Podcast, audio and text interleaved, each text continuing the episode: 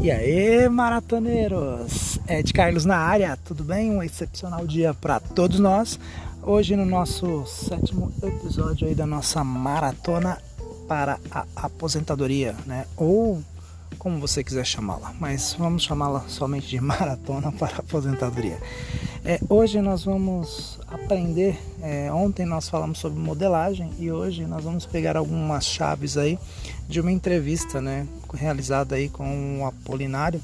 Ele é uma pessoa super assim aberta e ele nos deu algumas dicas que você pode utilizá-la para quando você for modelar alguém, você fazer perguntas e assim você conseguir é, ficar mais próximo do que você do, do, objetivo que você quer, tá? Então, é, voltando aí ao nosso podcast, né, para que você possa entender qual que é a, a ideia e no final sempre aquelas tarefas básicas para você poder fazer o que tem que ser feito. Então, é, acredito que hoje vai ser um pouco maior o nosso podcast, né, porque ele é bem extenso aí.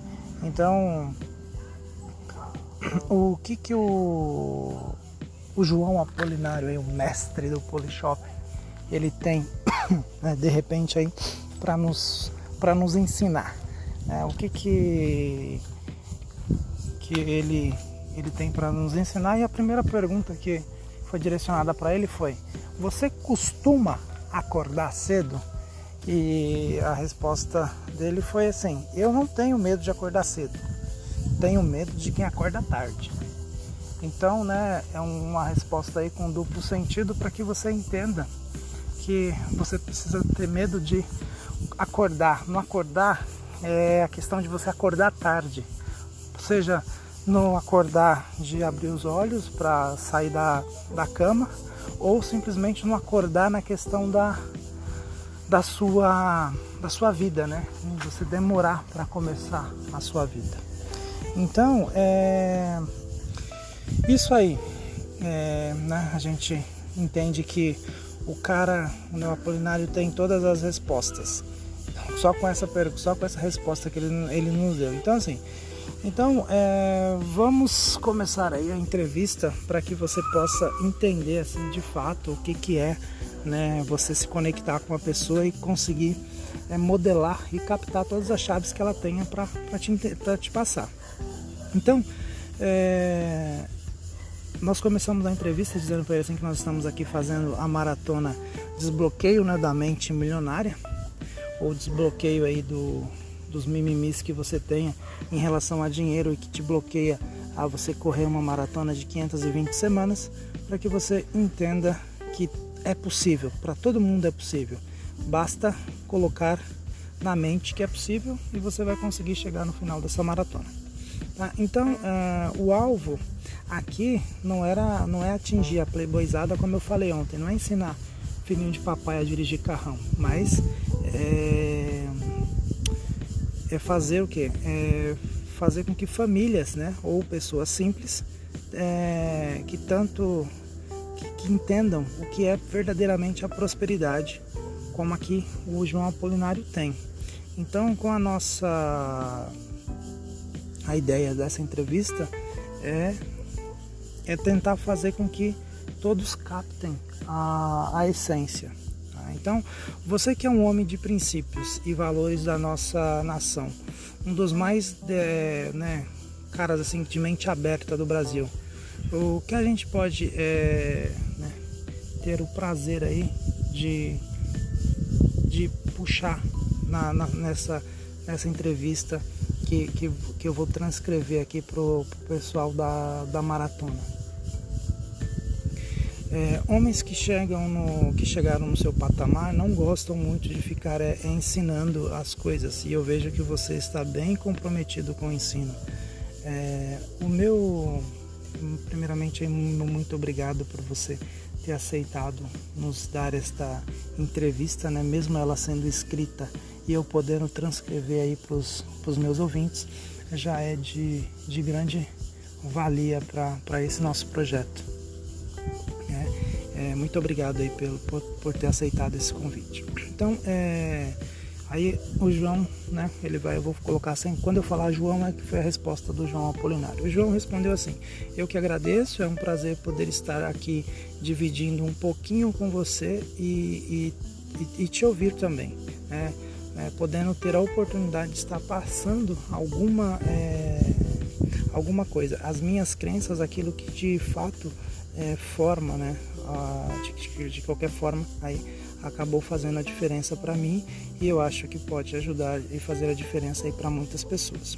Aí eu perguntei, é, ontem eu fiz um, um podcast né, falando sobre modelagem, que é pegar a frequência de, de pensamento. Em, então vou te fazer, fazer perguntas focadas em como o Apolinário pensa. E a primeira é, é que você é o rei da TV está com 140 horas diárias aí de anúncio televisivo. Como começou isso? Modelou alguém? Aí o João. Eu morava em Miami é, em 1997 e o Brasil estava com vários problemas de segurança, crises de sequestro, e eu falei, poxa, vou cuidar da minha vida. Lá comecei a refletir e pensar em várias coisas que não faria sentido eu abandonar tudo o que meu pai já tinha feito, sua carreira, seu dinheiro, seu sucesso, eu não podia largar isso para trás. Conheci o Emerson Fittipaldi e vi a expectativa de um varejo diferente.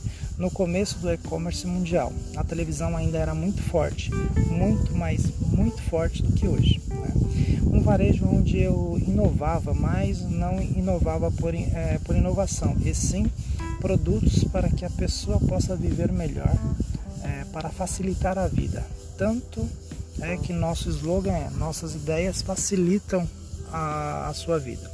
Então, para mim, o foco sempre foi, é, foi em, em não vender produto. Né? Esse daí, na verdade, era o, o que ele tinha, era o objetivo que ele tinha, era né, a ideia de, de não vender produto. E aí, pensando nisso, é, e ele queria, na verdade, é trazer os, os benefícios. Então, o que que, o que que ele focou?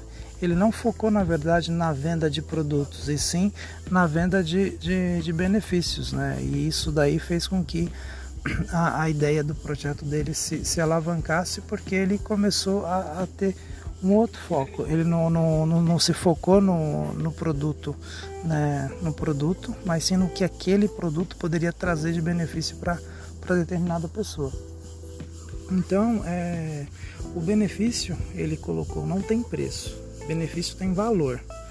E eu queria trabalhar com valor perce, é, parece, é, percebido, né? E, e, é assim que a gente trabalha. Então, eu teria que demonstrar o produto um por um com uma equipe de 10, 20, 30, 50 ou 100 pessoas. Eu ia para a televisão. No momento, a televisão era o mais adequado. Eu não queria fazer aquilo que todo mundo fazia. O varejo já estava extremamente saturado naquela época. A Polishop nasceu em 1999 e o varejo já era complicado. Meu pai estava no varejo de automóveis, super complicado nos Estados Unidos e no Brasil a tendência era a mesma. Então eu vi a oportunidade de olhar para onde as pessoas não estavam olhando. A oportunidade está aí e temos que nos preocupar é, em achar o nosso espaço, independente do segmento que resolva atuar. Então pegou a, a chave, a primeira chave que ele liberou, aí na sequência, eu né, é, perguntei para ele a seguinte coisa. É, uma da, das coisas que mais me chocou e gostaria que você compartilhasse com a galera é, foi que sua empresa está localizada em shoppings, vende eletrônico, mas você optou por não vender TV. Por que a faixa mediana pensa em ficar fazendo a mesma coisa que todo mundo? Você pode falar um pouco disso? Aí o, o João respondeu: Você falou que a minha empresa vende eletrônicos. Eu não vendo eletrônicos. Isso é interessante. Alguns anos recebendo, é, recebemos prêmios é, como o melhor atendimento, melhor empresa do shopping, sempre no segmento de eletrônica, mas não vendo esse tipo de produto, como TV, aparelho de som, com é, raras exceções, quando é um produto muito diferenciado e inovador em algum aspecto. Então, é, há pouco tempo acharam uma caixinha para inserir a Polishop em shoppings, que é o segmento da inovação. Eu não sou comprometido com a linha de produtos, não tenho compromisso com a linha gourmet, fitness ou com eletrônica. Sou comprometido com a inovação. Tá? É, o que as pessoas procuram ao entrar na loja da Polyshopping, seja ela física ou virtual, é alguma coisa nova, diferente, que possa facilitar a sua vida. Então, é, ele continuou e falou assim: pega essa chave, hein? É, o que estou vendendo então? Uma, fri uma fritadeira ou um alimento frito sem usar óleo? Estou vendendo alimentação saudável. Estamos baseados no tripé ligado à saúde, beleza e tempo. Tá? E aí eu fiz outra pergunta para ele. É, um dia eu estava com, conversando com um amigo, né? E que me contou uma história sobre você. Está indignado com uma propaganda de um celular que tinha TV. Você diz: Isso aqui não vende, deveria estar falando que a pessoa poderia assistir sua novela em qualquer lugar. Jogo de futebol no aparelho celular, benefícios. A gente entendeu que a marca é muito relevante, a função do produto também é mais. É, é mais importante, mas as pessoas não estão muito afim do produto, estão atrás de benefícios. E aí, João, é, alguém que entendeu isso antes de todo mundo e começou a vender benefícios. É, né, a gente estava conversando, eu falei para ele, tá aí o, o, João, que é uma pessoa que antes de todo mundo começou a vender esses benefícios e tudo mais. Então, é, ele, a gente conversou mais um pouco e eu fiz outra pergunta para ele na seguinte coisa: quais são as, os três é, mentores, né, pessoas que serviram de, inspira, de inspiração para você? e se você os tem até hoje. É, eu vejo que você sempre fala de forma muito carinhosa sobre seu pai, é, como sua fonte de inspiração. Mas fora seu pai, quais foram os homens que te inspiraram? Você tem mentores hoje? Aí João me disse, sem dúvida.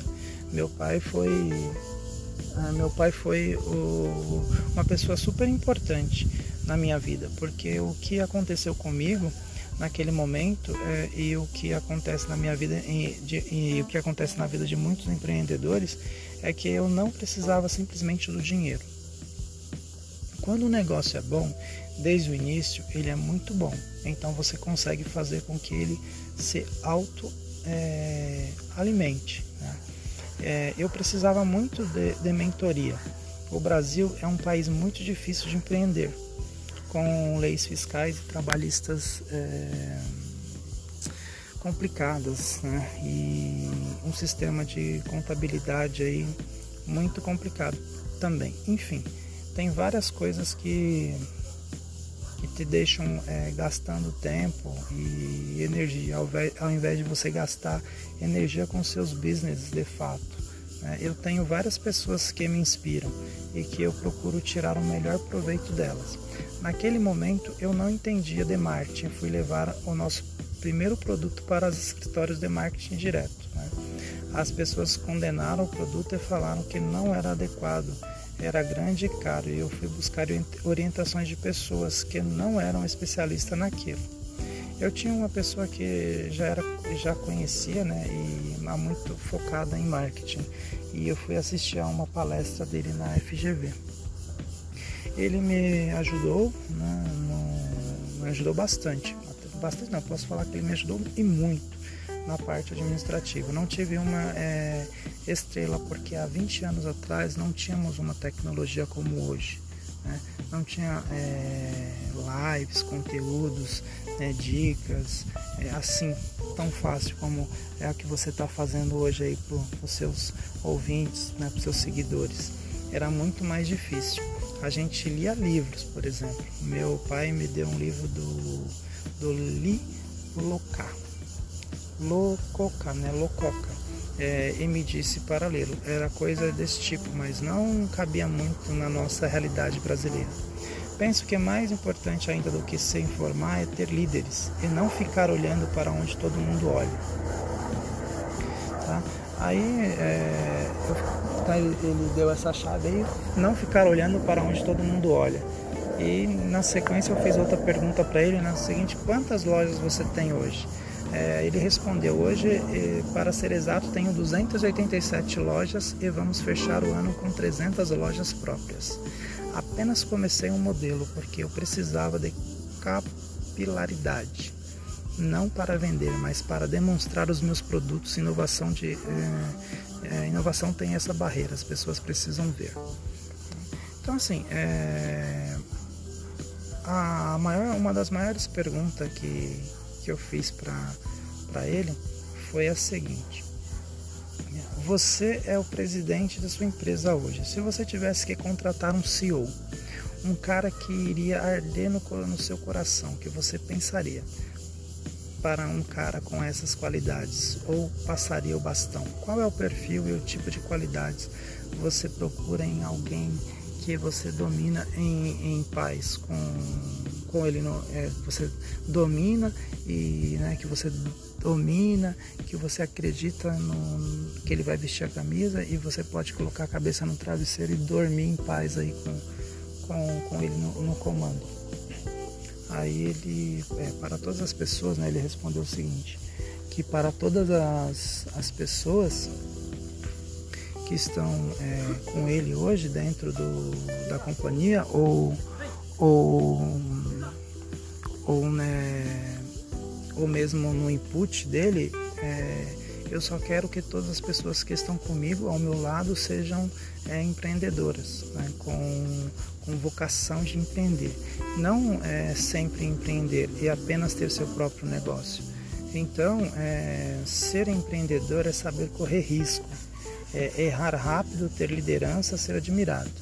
E empreendedor que não é, não é admirado não é respeitado.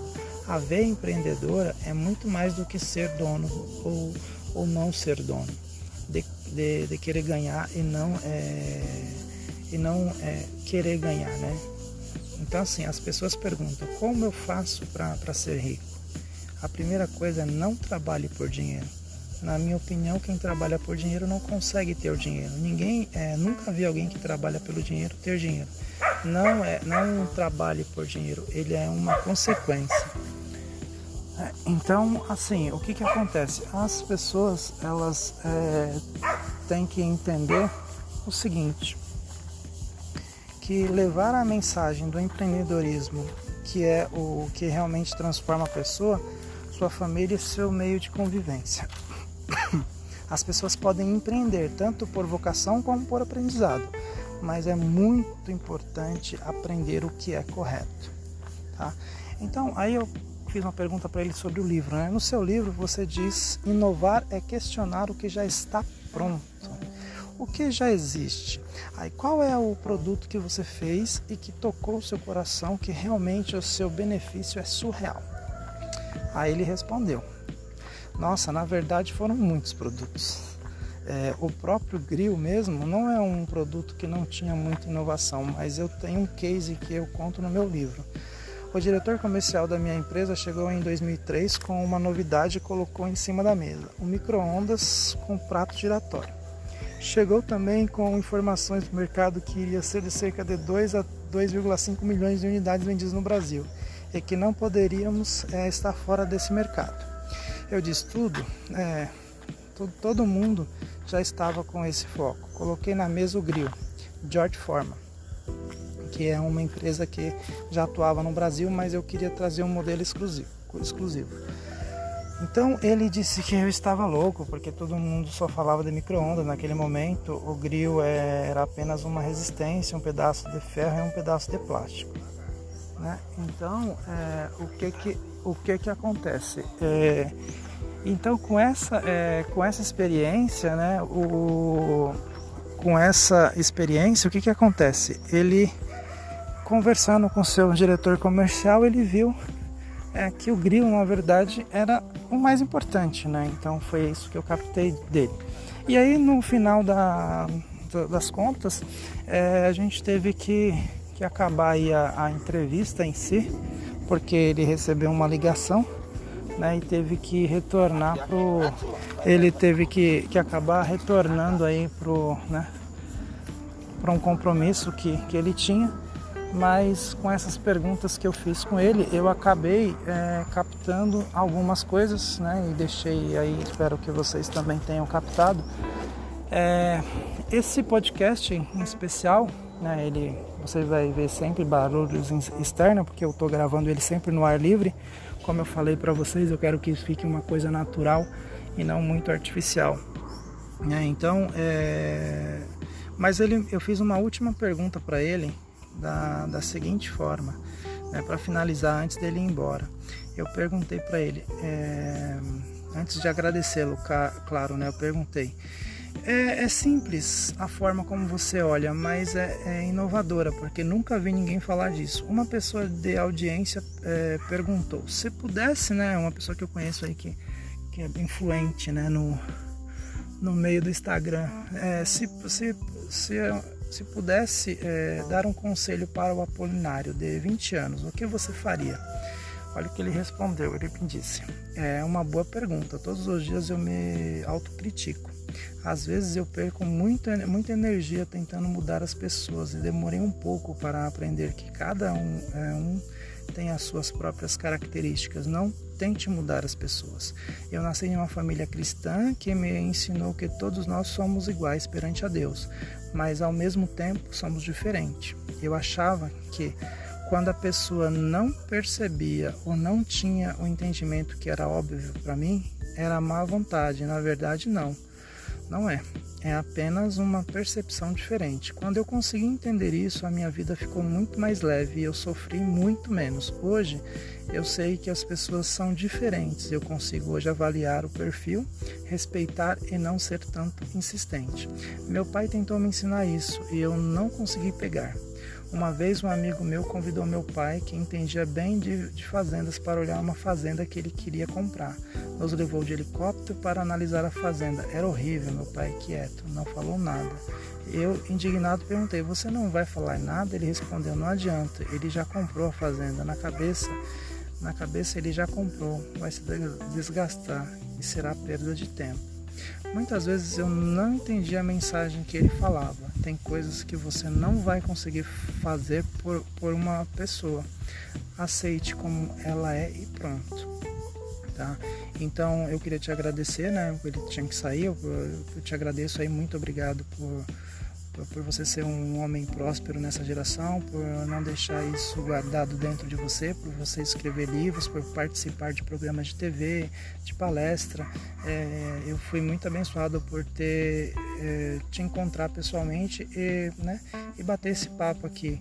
E obrigado mesmo, muito é, obrigado por vir falar, né, para para que eu pudesse aí expor isso para a galera que está me ouvindo hoje né, que são poucos ainda, mas são pessoas que eu acredito que vão conseguir abrir a mente aí.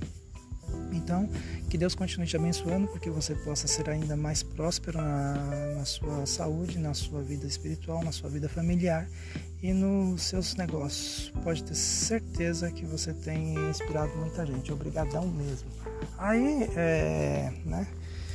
Ele, eu que agradeço. Hoje é meu dia, começou uma hora mais cedo. Para mim é muito bacana é, poder passar algo para alguém que, que pode evoluir com isso e fazer com que eu reflita um pouco. Perguntas como essas, essa última me fizeram refletir.